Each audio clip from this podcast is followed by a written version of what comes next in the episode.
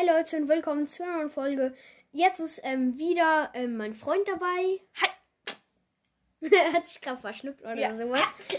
Und ja, heute erzählen wir euch, wie ihr Eisengolems und, Und. Schneemänner selber bauen könnt. Das ist so cool. Und das Coole bei Schneemännern ist, sie hinterlassen so eine Schneespur. Das ist so cool. Und dann, ähm, ja, zeig, zeigen wir euch noch so einen Trick halt, der richtig lustig ist. Aber jetzt fangen wir an mit dem Eisengolem.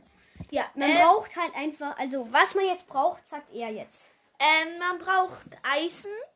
Dann Und, braucht ähm, man einen ähm, ähm, Kürbiskopf. Kürbiskopf. Stimmt. Und dann muss man halt Eisen zweimal ähm, einfach hochbauen.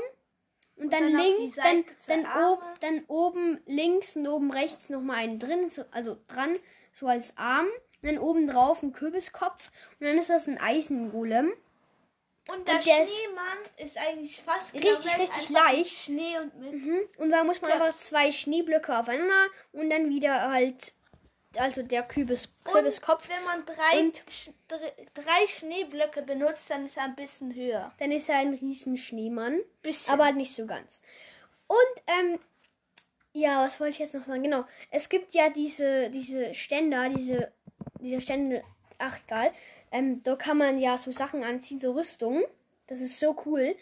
Und wenn du den mit Redstone verbindest, dann macht er so verschiedene Formen. Dann tanzt der wie so. Und das ist so lustig, weil wenn du so eine Position Aber findest. du musst dann Redstone hinten an, also den Block hinter dem, dann musst du ihn anklicken und dann bewegt er sich. Ja, genau, man muss, sich, man muss ihn halt anklicken, sonst funktioniert das Ganze nicht. Und ja, dann würde ich sagen, das war's mit der Folge. Ciao, bis zum nächsten Mal. Ciao.